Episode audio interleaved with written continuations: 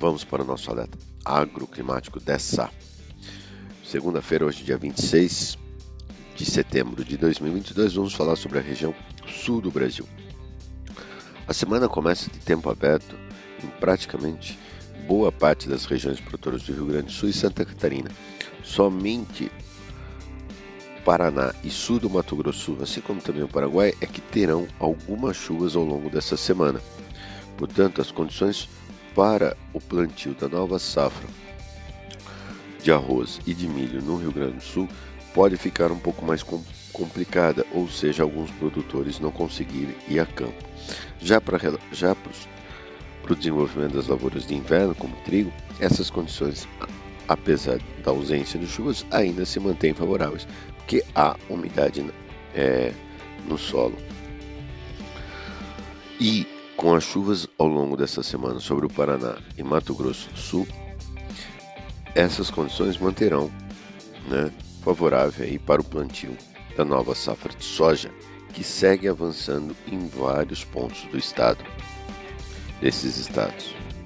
Somente mais para o final da semana e principalmente ao longo do final de semana é que a passagem de uma nova frente fria sobre o extremo sul do Brasil levará chuvas ao Rio Grande do Sul, Santa Catarina. Mas mesmo assim, essas chuvas serão de fraca intensidade e muito rápidas, já que os corredores de umidade estão posicionados mais ao norte do Brasil nessa época do ano. Essas chuvas do final de semana, apesar de serem de curta duração, já, já elevará parcialmente os níveis de umidade no solo, favorecendo assim tanto o plantio do arroz quanto a continuidade do plantio do milho. E tudo está sinalizando que o mês de outubro será bom de chuvas sobre o sul do Brasil, com frentes passando pelo menos uma vez a cada 7 a 10 dias, mantendo assim condições favoráveis tanto ao desenvolvimento das lavouras de inverno, que estão ainda no campo, como também ao plantio da nova safra de grãos 2022-2023. Vamos falar sobre a região sudeste do Brasil. A semana será marcada por tempo instável sobre o estado de São Paulo e regiões sul de Minas Gerais e Rio de Janeiro. Ao longo dessa semana, a passagem de uma frente fria sobre a, o estado de São Paulo Rio de Janeiro e sul de Minas manterão um tempo estável e com possibilidade de chuvas a qualquer hora do dia.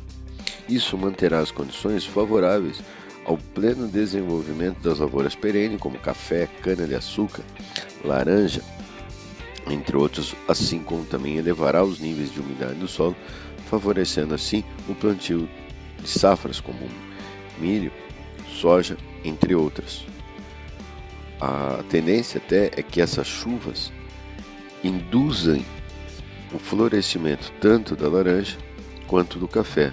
Já para a cana-de-açúcar, essas chuvas tende a atrapalhar um pouco o andamento da colheita, mas, por outro lado, favorece o seu desenvolvimento para a safra 23. Mas, como os corredores de umidade estarão mais voltados para essa região mais centro-sul do Brasil, né, ou seja, São Paulo, sul de Minas, Rio de Janeiro e até partes do Triângulo Mineiro, todo o restante de Minas Gerais Cerrado e o Norte Mineiro, assim como também partes do Espírito Santo, manterão o tempo aberto e sem previsões de chuvas. Somente na primeira semana de outubro é que essas chuvas ganham um pouco mais de amplitude e chegam a atingir áreas do Cerrado e Norte Mineiro, como, como também o Espírito Santo. Aí mantendo, elevando os níveis de umidade no solo, e aí dessa forma mantendo uma condição ou favorecendo uma condição para que os produtores mineiros consigam realmente ir a campo e iniciar o seu plantio da nova safra de soja. Somente ali na segunda semana de outubro é que as condições se manterão mais favoráveis. Nada que não seja fora do normal para essa época do ano, para essas regiões mais norte do sudeste. Portanto, as chuvas nesses próximos 10 dias ficarão muito mais concentradas sobre São Paulo e, sul, e Sudoeste Mineiro e, e Rio de Janeiro do que propriamente para a região mais norte de Minas e Espírito Santo, que receberão chuvas, como eu disse, a partir das segundas, que receberão chuvas mais constantes a partir da segunda semana de outubro. Nós vamos falar sobre a região centro-oeste. As previsões não mudam muito, porque a gente já vem falando sobre o centro-oeste. Há previsões de chuvas quase que diárias sobre Rondônia, Mato Grosso, Goiás e norte do Mato Grosso do Sul. Porém, essas chuvas que estão sendo previstas ainda continuarão sendo pontuais e de volumes bastante irregulares, ou seja, horas chove mais num lugar, horas chove menos no outro. Mas a tendência é que não venham ocorrer bloqueios atmosféricos ao longo desses próximos 15 dias que impeçam a ocorrência dessas pancadas. Como a gente vem comentando com vocês há muito e muito tempo, desde o dia 15 de setembro até o dia 15 de outubro, não será uma ausência de chuvas sobre o centro-oeste. Porém, também não esperem chuvas regulares, abrangentes e em bons volumes o tempo todo.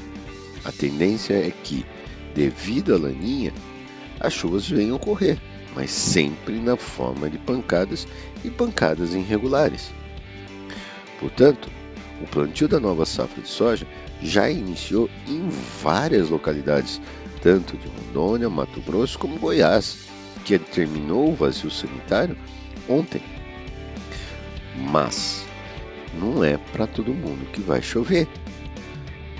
Alguns ainda deverão ter chuvas bastante pontuais, mas aos poucos o sistema ganha forças e a partir da segunda semana de outubro, ali na semana no dia 10, é que aí sim as chuvas ganham realmente intensidade, abrangência e frequências boas. Algo que a gente já vem comentando com vocês há muito e muito tempo.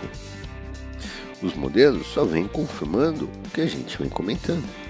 Portanto, eu sei que a ansiedade de produtores estão enorme, mas que a tendência é que as chuvas aos poucos ganham volume e abrangência, isso é fato.